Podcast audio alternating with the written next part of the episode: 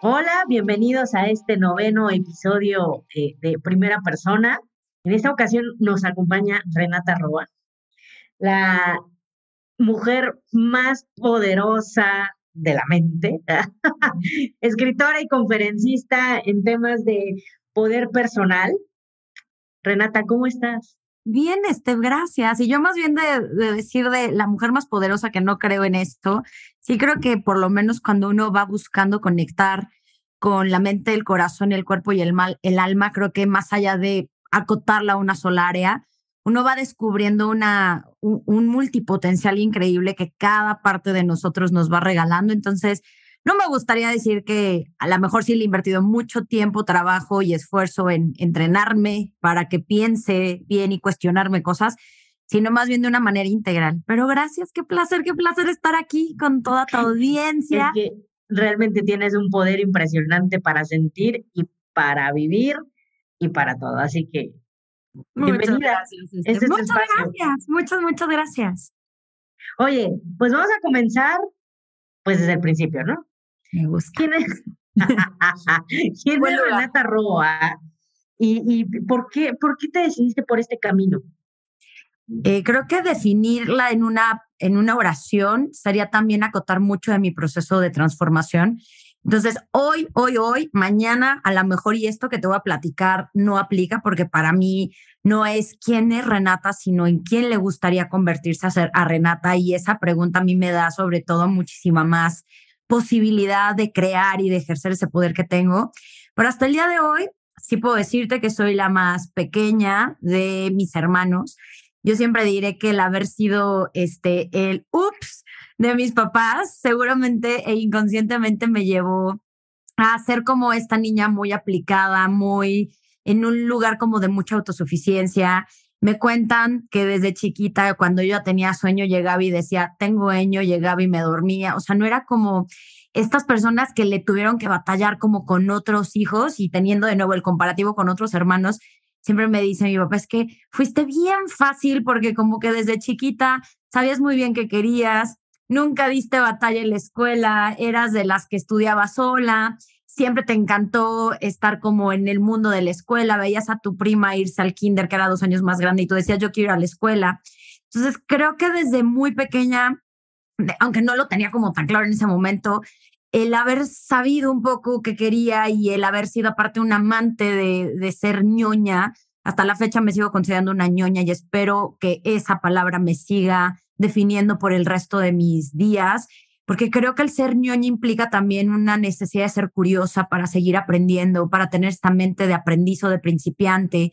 Entonces me considero una persona muy curiosa, me considero una persona que además siempre ha estado mucho en su imaginación, me encanta ser una mujer muy idealista. Eh, al principio y sobre todo cuando era muy adolescente, también mi papá me decía, híjole, lo que pasa es que ser tan idealista y tan soñadora a veces no está tan padre. Y yo decía, pero ¿por qué no? Si a lo mejor ya la, la posibilidad de querer transformar el mundo y verlo desde mi perspectiva, querer impactar el mundo de como yo lo vería este, en este lugar, eh, pues idealizado, me encantaba y me, me, encantaba la posibilidad de siempre estar enseñando.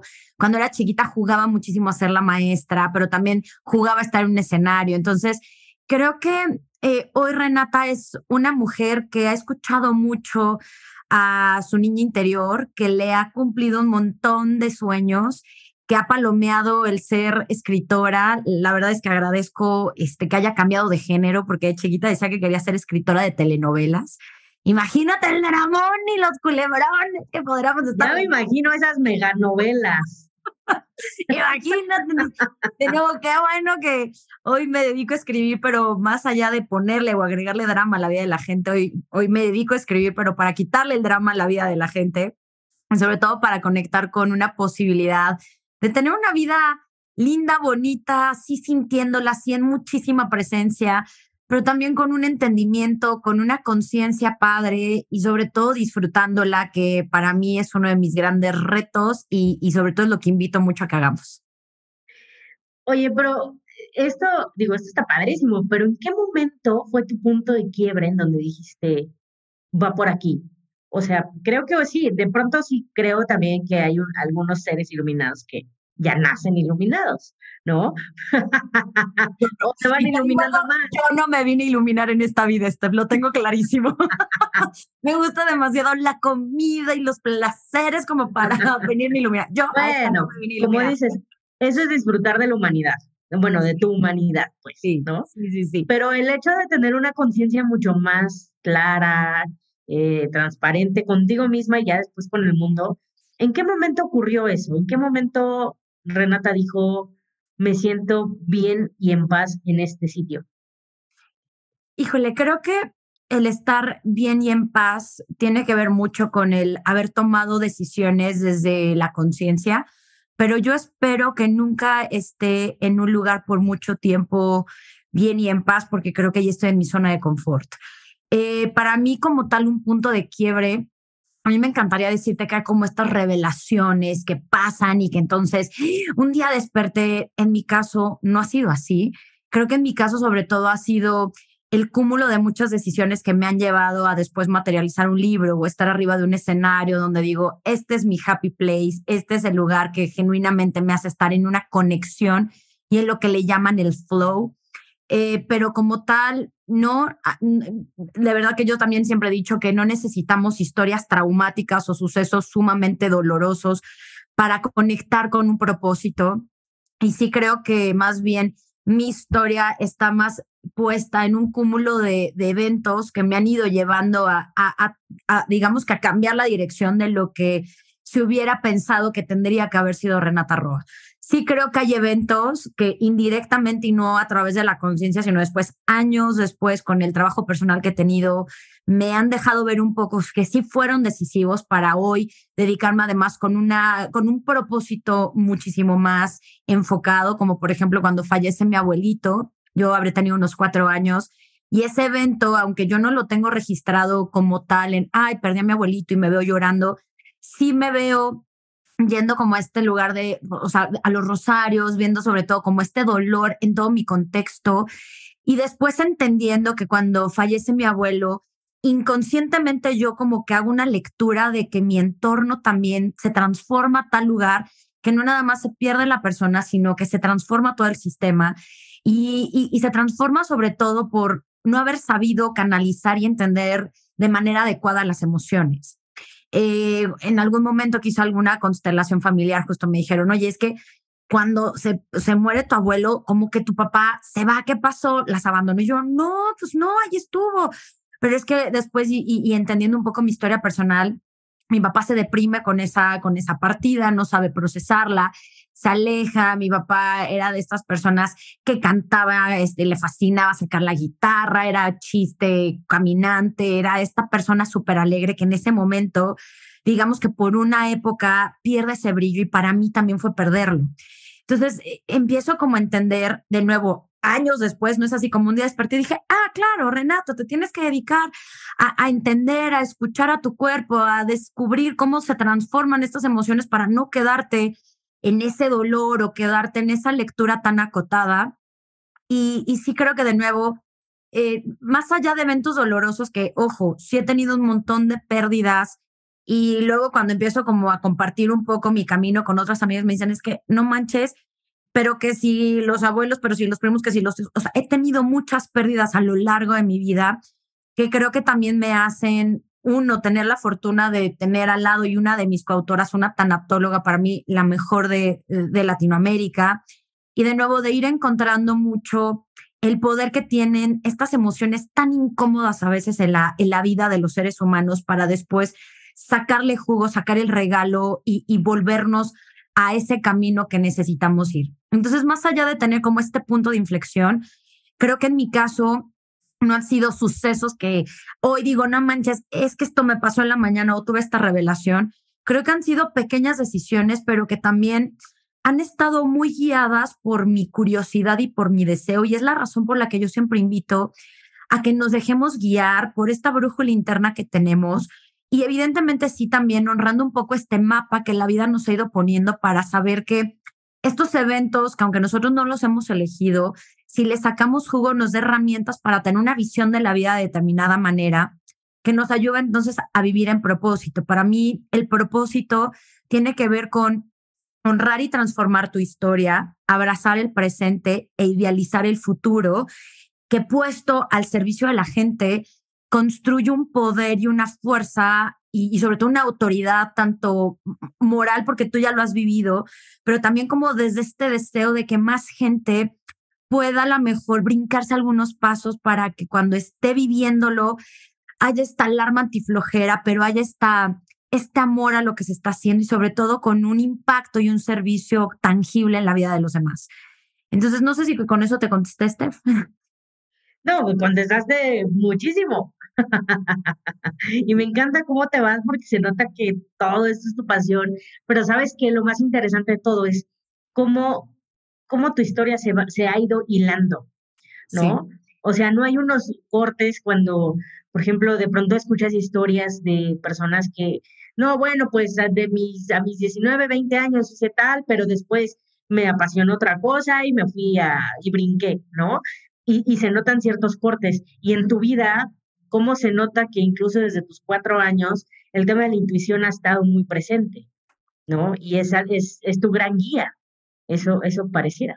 Sí, y, y aparte que, bueno, con todo este mundo de la herramienta de comunicación facial, desde chiquita todo el mundo decía que estaba todo el tiempo con los ojos, nací con unos ojotototes, entonces decían que todo el tiempo tenía los ojos abiertos y aparte tratando de leer este como el mundo mi hermano y yo jugábamos a que, según él, este, nos, nos pasábamos mensajes a través de la mente, ¿no? Entonces era así como, a ver, léeme la mente. Y entonces yo jugaba así que, mm", y yo, ay, no me llegue el mensaje. Y mi hermano me choreaba porque, claro, hermano grande, y entonces me buleaba, ¿no? Entonces, creo que el tema de la intuición, el tratar de entender que sí tenemos códigos en los que nos podemos comunicar, aunque no nos comuniquemos, es decir, no tengo el poder hoy de leer mentes, pero sí creo que el estar observando el entorno me dio como la posibilidad de leer corazones y no con un fin morboso, sino con el gran reto de, de generar esta curiosidad compasiva, que es como yo defino la empatía, y sobre todo también de, de tratar de, de ser como estos abogados del diablo, donde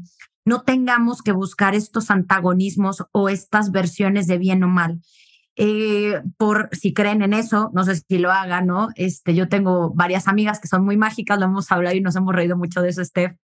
A mi parte, claramente, de soy escorpión, se tiene mucha esa mala fama de que tenemos como este negro y blanco.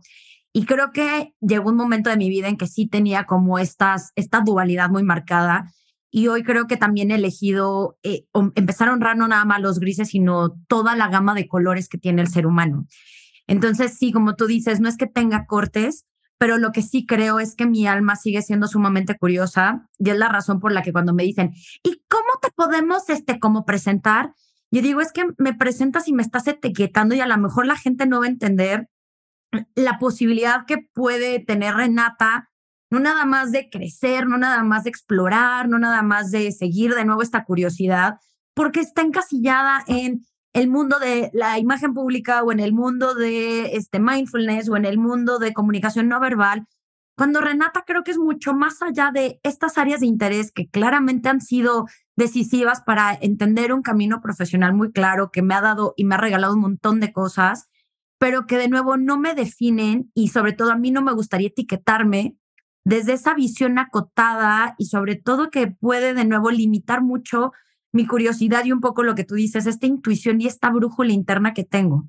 Por eso cada vez digo, mm, creo que me gusta más que me digan que soy escritora, mm, soy conferencista eh, y una curiosa por entender cómo podemos escucharnos, cómo podemos guiarnos de una manera como muy honesta y, sobre todo sabiendo que nada está mal con nosotros, que también creo que ese es uno de los más de los mensajes más importantes porque cuando uno es como la rara o el raro en la familia o se va por un camino no tan popular. De nuevo, mi camino estaba como muy claro, todos en mi casa eran abogados, se dedicaban a la parte de inmuebles o de notaría, o sea, era muy fácil seguir por ese camino, era regalado, ¿no? Este, era lo que seguía, manda, como que ni le pienses, ya está como todo puesto este, en la mesa. Y yo, ay, pero ni me gustan las leyes, o sea, ni me gustan los, o sea, mm, creo que no es por ahí mi camino. Ni los pleitos, porque también hay mucho pleito en el tema inmobiliario. Claro, claro. Y, y, de nuevo, para mí fue como muy claro el no, ¿no? O sea, aunque a lo mejor hubo un interés por mí de la arquitectura, por todo esta, este mundo estético que me encanta, yo decía, ay, pero es que si le entro tantito, seguro me van a querer llevar para allá y yo no quiero ir para allá. Entonces, ¿qué tan importante es también buscar cuestionar estas ideas que a veces te van diciendo qué es lo que sigue, porque es lo fácil, pues hombre, ¿para qué? Pues si ya está la, puesta, la mesa puesta y tú, pues sí, pero quiero explorar nuevos caminos, quiero explorar de nuevo lo que mi alma me está pidiendo que, que, le, que busque y que a veces los lugares en donde los encuentras pues en el extranjero. Y hay otro, digamos que sumado un poco a lo que me dices, a lo mejor no puntos de inflexión y no necesariamente quién es Renata, pero sumado un poco a esta historia, para mí el haberme ido a, vivir al extranjero me abrió completamente la mente, me ayudó a descubrir quién era Renata Roa, me ayudó a practicar mucho más mi autosuficiencia. Yo creo que una de las cosas que creo que más también hace ser a Renata es esta influencia multicultural de la que además soy una apasionada porque nada como el hablar con alguien que no se crió en tu mismo entorno y que no ve la vida de la misma forma que tú te va a dar. Entonces, para mí, el que la gente me haga cuestionar las ideas más arraigadas que tengo, se me hace de las cosas más exquisitas y más estimulantes en mí. ¿No? Entonces, cuando hablo con alguien que piensa opuesto a mí, no es como que nos vamos a terminar golpeando porque nunca iré con ese deseo ni de yo cambiarle de opinión ni yo cambiar de opinión, pero si algo puede cambiar en mí por lo que me están platicando, para mí de nuevo es el regalo más apasionante y para mí tiene mucho que ver con lo que yo creo que es inteligencia. Pues claro, porque al final estás contribuyendo a, tus narrativas, ¿no? Eh, cuestionándote. Yo creo que algo muy sano es cuestionarnos lo que consideramos que creemos, ¿no? Porque bueno, siempre todo puede cambiar o lo reafirmas y dices, no, no, no, o sea, sí sigo pensando esto, ¿no?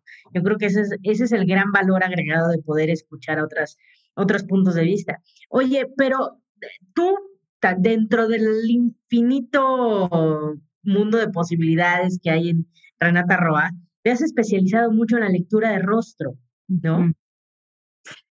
¿Qué hay en la lectura de rostro? ¿De dónde viene? Porque ese es un tema súper interesante. Sé que das talleres eh, no solamente de personas, sino empresas y, desde grandes a chiquitos.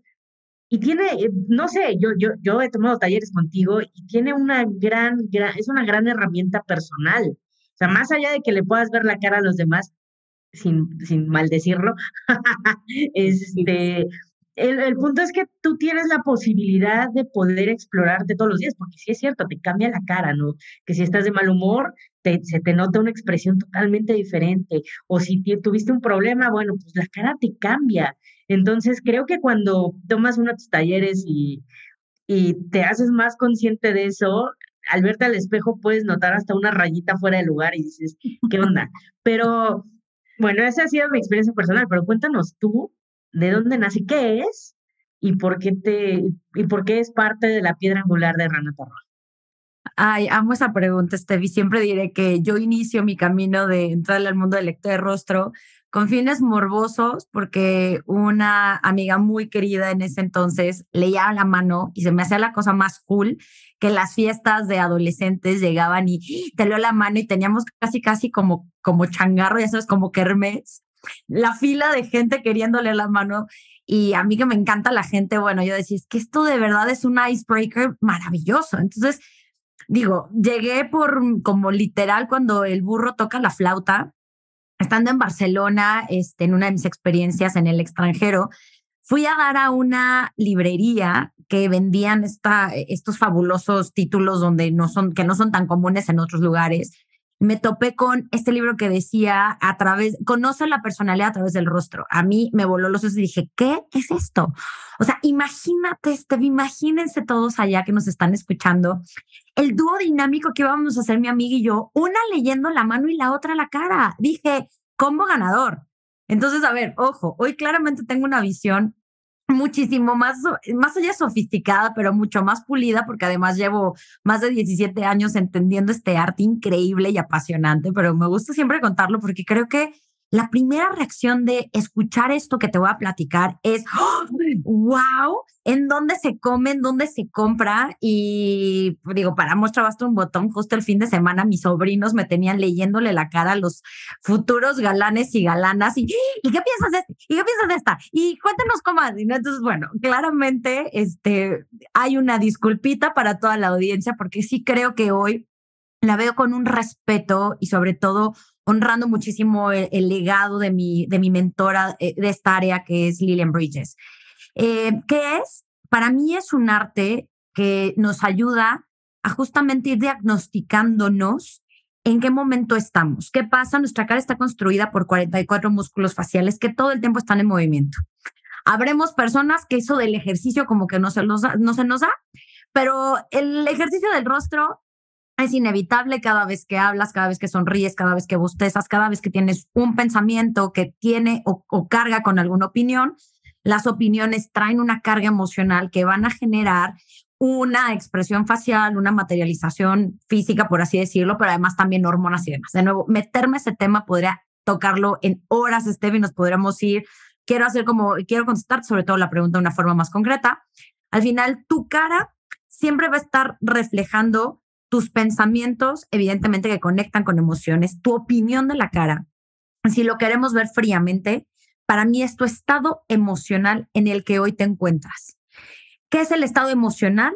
Es el lugar donde podemos ver, así como nuestro estado del cuenta, qué tanto gastamos en experiencias positivas o qué tanto invertimos en experiencias eh, positivas o qué tanto eh, la pelea con el señor del tráfico, con el señor que se me cerró, el que me pelea con la vecina, el que le sigo echando este bronca a mi socio en la cabeza, el que mi pareja ahorita no sacó la basura.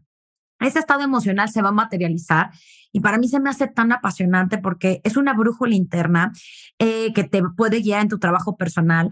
Te habla mucho de, evidentemente, eh, cuáles son ahorita como, pues sí, el estado de cuenta que tienes, tienes saldo a favor o tienes saldo en contra. Y para mí cuando hay saldo en contra, porque acabas de tener una pérdida tremenda, es, ok, no te vas a quedar así. Como un estado de cuenta, pues puedes agregarle cosas para que vaya sumando gozo, conexión, este, todas estas cosas que hoy se han investigado alrededor de cómo, digamos, que darle la vuelta al duelo y que genuinamente pueden funcionar. Pero también nos habla mucho de toda esta parte de la personalidad. Eh, la cara trae evidentemente una carga genética importante y esa carga genética tenemos que entender que primero y antes que otra cosa, y yo siempre diré que el ser humano antes que la conciencia es biología pura, está hecho para sobrevivir, no es entonces cosa menor que la genética de personas que, ¿no? O más bien la cara de las personas que traen genética de países nórdicos donde, hay mucho, donde hace muchísimo frío, van a tener narices mucho más largas porque lo que necesitan es calentar el aire para que cuando le entra a los pulmones llegue con una temperatura que no se mueran con una pulmonía en el momento en que ocurre. A diferencia de, por ejemplo, los que tenemos una nariz un poquito más chica, con las narinas más abiertas, que el calor no necesita entonces que el aire entre a cierta temperatura o calentarlo y sobre todo que a lo mejor por la humedad necesitamos hasta narinas más grandes para que entre más oxígeno.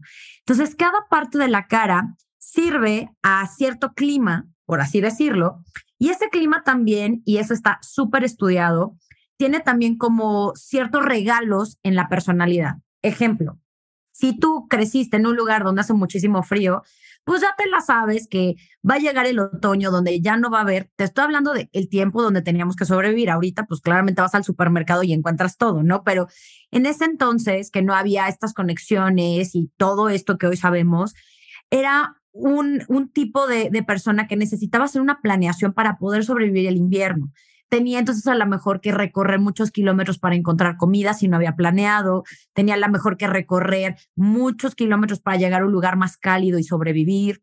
Y entonces esas narices largas pues implican eh, mayor liderazgo, a lo mejor como mayor capacidad de tener como condiciones un poco más adversas, de planear a largo plazo, versus las narices más chiquitas que pues se la van a pasar mejor, que no van a tener que planear tanto.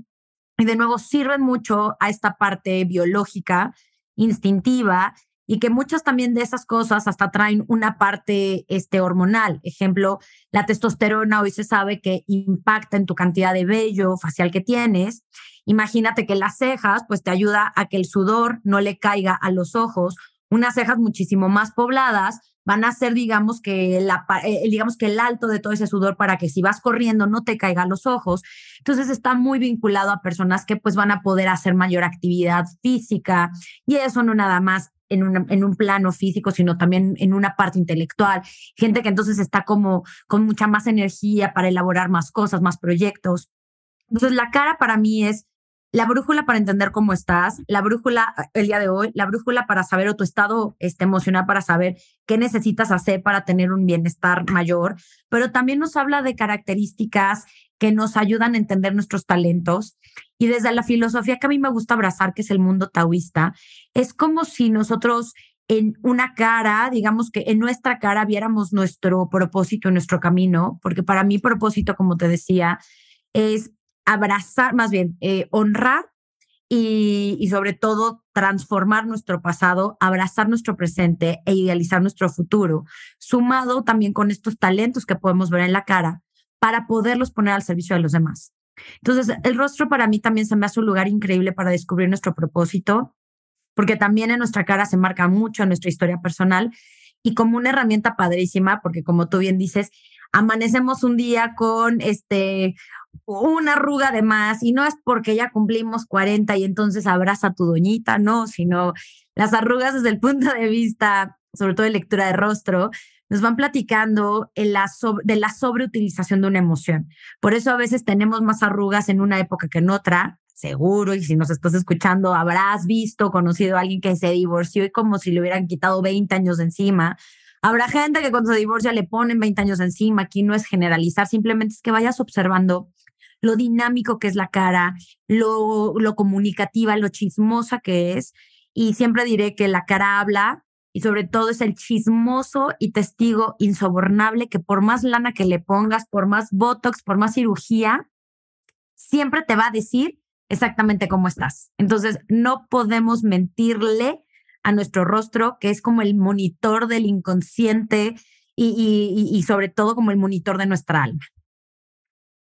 Qué cañón todo eso, ¿no? La verdad es que es un estudio muy, muy profundo y muy padre, y sí tienes razón. Creo que podríamos pasar todo el día platicando de ese tema. De hecho, tus cursos son muy interesantes de, eso. Pero hay una frase, ahorita para, irnos al otro tema que, que también nos, nos truje, chancha. Este, hay una frase que es la de, e, es, igual taoísta. Taoísta, de los 0 a los 25. Ajá, la de los 0 a los 25. Esa. De los 0 a los 25 tienes la cara que heredas, de los 25 a los 50 tienes la cara que todos los días vas trabajando y de los 50 en adelante, tan, tan, tan, tan, tienes la cara que te mereces. Entonces, querido público conocedor, creo que todavía estamos a muy buen tiempo pues, hacer algo por nosotros y más allá de por la parte estética, creo que por la parte del alma, ¿sabes? Yo sí creo que todo lo de afuera es el reflejo de lo de adentro. Yo sí creo que hay gente que es guapamente feliz. Yo sí creo que hay gente que por más guapa que sea, se ve fea, ¿sabes? Y, y de nuevo, es como si quisiéramos engañar a, al lector más sofisticado y más experto que de nuevo es esta intuición, es esta alma que identifica exactamente de qué va cada rostro. Entonces, para mí, pues es un gran pretexto para shinearnos por fuera, pero sobre todo shinearnos el alma, ¿no? Porque también hay otro proverbio chino que dice, cuando cambias tu corazón, cambia tu cara, pero cuando cambias tu cara, cambia tu destino. Entonces es también una manera como muy linda de ir encontrando no nada más respuestas, sino caminos. Y es por eso que regresando a tu pregunta pasada, para Renata no ha habido como un evento en particular, sino es esa acumulación de la información que todo el tiempo podemos ir leyendo y que en el momento en que vamos interpretándola correctamente, creo que vamos eh, definiendo este, esta ruta que deberíamos de tomar? Pues es que diario, diario ocurren cosas y diario puedes este, eh, reinventarte, y, pero siempre cuidando el alma, ¿no? Que eso es lo, lo muy interesante. Sí, y cuidar el alma es también cuidar tu, tu, legado, que tiene que ver con esta parte de valores, esta parte de saber cómo quieres llegar todos los días, ¿no? Entonces sí, está padrísimo. Está, yo diría que... cómo quieres vivir la vida, ¿no? Porque... Sí. yo sí creo que el, siempre me ha dicho que la mejor manera de, de dormir, este, ¿no? De dormir bien, es poner la cabeza y saber que no le debes nada a nadie y no tienes por qué estresarte porque estás como tranquilo de, que todo lo que has hecho está bien, ¿no? Y bien dirían que cuesta más trabajo portarse mal que portarse bien porque necesitas un montón de cosas. Yo admiro muchísimo a la gente que tiene la capacidad de engañar, porque yo como tengo tan mala memoria, en serio soy malísima mintiendo, este, o sea, yo solita me meto la, o sea, si necesitas una inteligencia, una memoria, o si no, unas notas increíbles para mentir, yo soy rebruta, o sea, brutísima para hacerlo. Entonces, como que digo, ay, híjole, es muchísima energía como para un beneficio así a, cortito plazo, ¿no?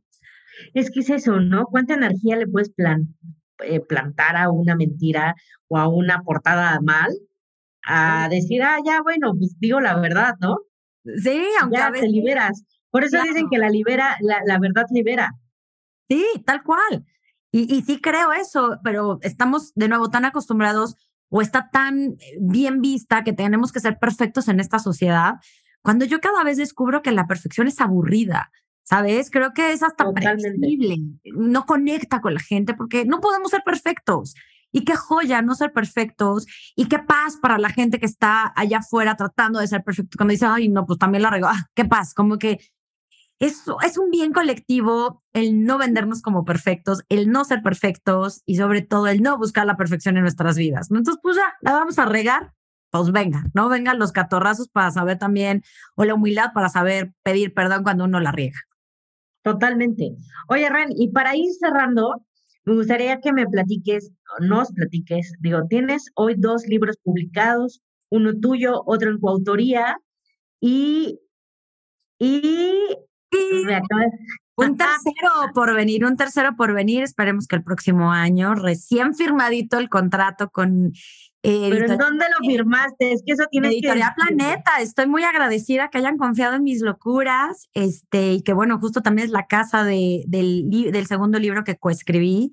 Y bueno, como me se lo prometía a mi niña este, de, de ocho años o de siete años, lo ves que no importa cuántos años haya, le haya dicho por primera vez, en público y en fuerte que quería ser escritora, para mí se vuelve un viaje increíble porque creo que a través de la, de la escritura uno realmente puede comprender la vida, ¿no? Y, creo que el, el mundo de las letras es para mí, sobre todo cuando escribes el tipo de libros que yo escribo, que no tiene que ver con novela, que me encantaría, pero sí creo que tampoco tengo ese superpoder, pero me parece que se vuelve también como la síntesis de todo lo que has venido, digamos, que, que profesando, y más allá de profesando, como de comprobando en tu camino profesional y personal. Eh, creo que cuando uno llega a la conclusión de un libro, son años de experimentación, de confrontación, y por eso yo honro, y más cuando te vuelves autor, en serio, honras el proceso creativo, el poder tener algo que le costó seguramente noches, pero no nada más noches de insomnio escribiéndolo, sino noches de cuestionamiento, noches de duda, noches de estudio, noches de comprobación, noches de seguramente de éxitos, para poder sintetizar en esas 100, 200, el número de páginas que sean, algún concepto o alguna idea. Entonces, sí, dos libros, este, casi tres, y con el compromiso sobre todo de, de, seguir explorando este camino que me llena tanto, que se me hace una manera también increíble de divulgación y que sobre todo, si saben cómo envejecer correctamente los libros, bueno, pues ya, ya tienes ahí también como un legado importante. No creo que todos los libros envejezcan bien, siempre lo diré. He de confesar que en algunos este, conceptos que yo no había a lo mejor madurado tanto, sí existen algunas frases que yo digo, y hoy, cuando lo releo, digo, creo que si él pudiéramos reeditarlo, pues sí le cambiará esto. Y una de las cosas que también como que he entendido es, en el momento en que escribió eso Renata, tenía esa conciencia y creo que vale la pena honrar también la versión de, de, nosotros en ese entonces. Entonces digo, aunque no... que le hace fit a alguien que esté en ese proceso. Sí, y no nada más en la parte literaria, a mí me parece que, que es muy injusto juzgar a la persona que fuimos ayer con, con la información y conciencia que tenemos hoy. Entonces, si estás escuchando esto y a lo mejor estás cargando o estás en un proceso que quieres eh, dejar ir alguna culpa o estás a lo mejor como en esta confrontación de, de que no hiciste o de nostalgia o demás, te invitaría a que antes de seguir con, este, con esta rumiación, te pares en seco y, híjole, esa persona te llevó hoy a tener esta conciencia y este trabajo, ¿no? En el caso literario, son claramente, ¿no? Hace eco con algunas personas y que hoy a lo mejor, y para mí siempre es el reto, ¿cómo puedo simplificar algo que a lo mejor en ese inicio sonaba bien por lo complejo, pero que hoy conforme más voy creciendo, me parece vital y fundamental simplificar los conceptos para que, para que puedan ser sobre todo más achievable, como más logrables, como más alcanzables. Entonces, claro, porque de repente pues tú vas adquiriendo cierta maestría en los temas, ¿no? Entonces, pues sí, tú avanzas, pero de pronto alguien va, pues va despertando, va queriéndose acercar a este mundo del mindfulness, del, del entendimiento, la conciencia, pues creo que le viene muy ad hoc. Exacto, exacto, pero a mí a lo mejor si me hubieran dado como esto partidito de la boca, que de nuevo requiere un viaje también, no nada más tuyo, sino de comprobación, lo que yo te decía, se vuelve un viaje bien interesante para simplificarlo en una idea que a lo mejor puede ser muy sencilla, pero que te tomó un ratito ese aha moment, ¿no? Entonces, eh, está padrísimo. De nuevo, si no has intentado escribir, sí creo que es terapéutico, es es revelador, es confrontador. Este, oye, pero no quiero ser escritora. Bueno, aunque sea nada más en tu journal todos los días, todos tenemos el increíble poder del habla y por lo mismo todos podemos ser escritores y que por lo mismo sería bien, o sea, sería increíble que todos pudiéramos también haciendo un poco de, de recuento y, esta capacidad de, de, sintetizar y de compartir esto que sí sabemos. es práctica, ¿no?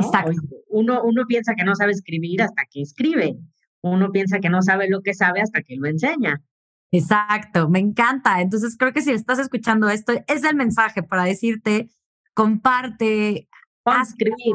Exacto, seguramente, seguramente ponte a escribir y, y sí, yo creo que van a descubrir un camino padrísimo.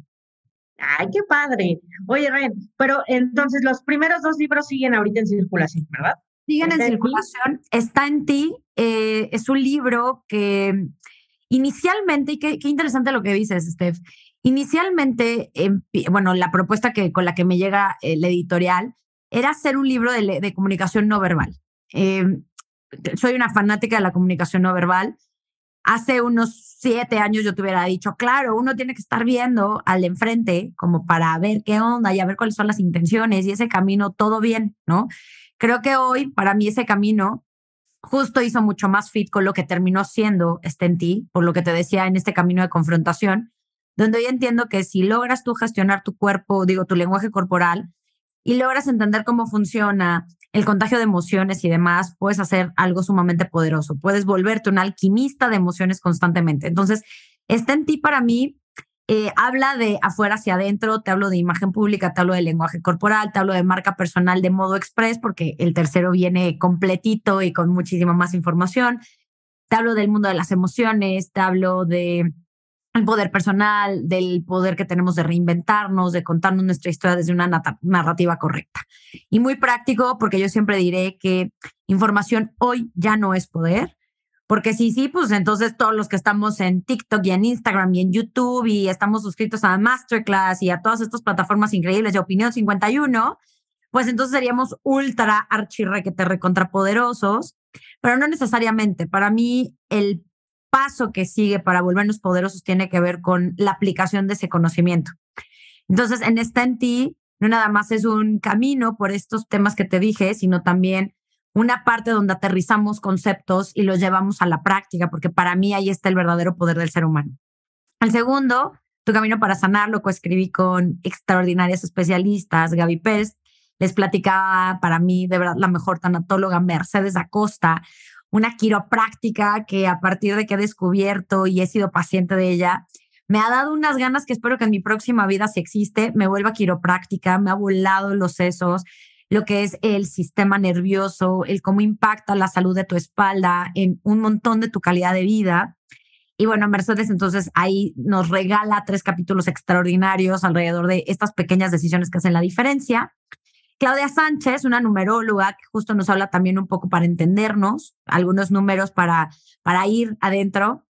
Y en mi caso que te hablo en tres capítulos, sí de mindfulness, pero sí también un poco de imagen pública, del lenguaje corporal, del poder, de atrevernos a hacer las cosas diferentes, de elegir también. Entonces, se me hace como un, un libro también muy rico, se llama Tu Camino para Sanar, 12 Pasos para Cuidar de ti. Y este tercero, este que, bueno, voy a hablar de todo este mundo de marca personal desde la visión que tengo, que es lo opuesto a crear personajes. Yo estoy súper en contra de esto. Siempre diré que el mayor riesgo de construir un personaje es matar a la persona. Y matar a la persona no es honrar quién eres, ni tu historia, ni tus talentos, ni todo esto increíble que ya eres. Ojo, creo en el poder de la transformación, por supuesto. Por eso cuando me preguntaste quién eres, te contesté diciéndote, a mí me gustaría más bien preguntar en quién, se, en quién le gustaría convertirse a Renata. Pero una cosa es el poder de transformación que tenemos y otra cosa es el poder de volvernos a alguien más sin honrar todo esto que somos y que por lo mismo este libro por supuesto que va a ser una crítica importante a estos personajes que se han creado y que luego matan a las personas y que y sobre todo después la gente interpreta como mentira todos estos estímulos que leemos y para muestra un montón, un montón de, de gente allá afuera en redes sociales, pero sobre todo también una metodología para crear esa marca personal, no digital, que ahorita está como muy en tendencia, el crea tu marca personal digital. Para mí es la marca, es la huella que dejamos en el corazón de las personas cuando estamos con ellos en uno a uno, cuando estás con tus sobrinos, cuando estás con tu gente cercana. ¿Qué es esto que quieres que la gente sienta desde un lugar donde no te cuesta trabajo, es más, sino hasta que te carga, porque lo estás haciendo con conciencia y con propósito? Entonces, de eso va el tercer libro. Y bueno, me va a fascinar después platicarte mucho más de eso. No, hombre, pues ya aquí estamos felices de, de poder escuchar más de qué va ese tercero, pero seguro va a ser un una maestría ahí en, hojas de papel en donde vas a plasmar todo lo que has aprendido hasta hoy, ¿no? Sí. Yo creo que Renata Roa no se, no se deja de hacer, que eso es lo más padre, y que no te dejas de reinventar, y que creo que todos los seres humanos deberíamos de tener esa capacidad. Lamentablemente no, no todos lo ven así, ¿no? El tema de la transformación. Incluso hay muchos humanos a los que les da mucho miedo el cambio, ¿no? Se aterran. Cuando en realidad todos los días, quieras o no, la vida cambia todos los días, ¿no? Y quieras o no ser parte de ello, pues eres parte de, porque el universo así es, es constante y se mueve, tiene, tiene mucho movimiento. Oye, pues me encanta todo lo que estás haciendo. Eh, de este lado te deseamos muchísimo éxito. Estoy segura que ese va a ser un librazo y que vas a seguir eh, transformando la vida de muchísimas personas. Entonces, Muchas te agradezco gracias. mucho que nos hayas acompañado el día de hoy. Y ya, ¿dónde te seguimos? Gracias. Estoy en mi canal de YouTube. Subo muchísimo contenido en Renata Roa Moreno, en mi Instagram, arroba renata-roa. Toda la información de mis talleres. Este, vienen cosas padrísimas en el 2023 con un montón de masterclass abiertos al público, talleres este, de amor propio y demás. Renata Roa, eh, renataroa.com. En mi Facebook, tips de Renata Roa. En mi LinkedIn, Renata Roa Moreno. De nuevo, me encuentras en todas, casi todas las plataformas, siempre tratando de compartir algo que a ti te sume y sobre todo que conecte con esta mejor versión y sobre todo con el poder que todos tenemos de lograrla. Qué padre, qué padre todo. Bueno, pues este fue el noveno episodio de Primera Persona. Fue un gustazo tenerte aquí en casa y qué padre conocer todo lo que estás haciendo. Y que si hay un camino eh, después de un túnel oscuro, ¿no? Y todo, todo está en uno, en uno mismo. Siempre. Y creo que, y es una de las grandes conclusiones a las que eh, yo he llegado últimamente, creo que además el descubrirnos quiénes somos en esos momentos de oscuridad y amarnos en esos momentos de oscuridad, para mí se, me, se vuelve como el mensaje más poderoso para amarnos en nuestra mejor versión y en los tiempos de luminosidad. Entonces creo que si estás atravesando por un proceso de crisis, te abrazo, de verdad la honro, te invito a que la, la escuches y que si hoy logras ver esta parte de ti que está saliendo, aunque no te sientas tan cómoda y aunque no te encante, si la logras amar, creo que lo demás es pan comida, ¿no? Si logramos amar nuestra, nuestro lado más, más oscuro y nuestra estación a lo mejor como más fría, creo que podemos hablar, amar nuestro lugar más, más luminoso y, nuestras, y nuestra estación más fértil.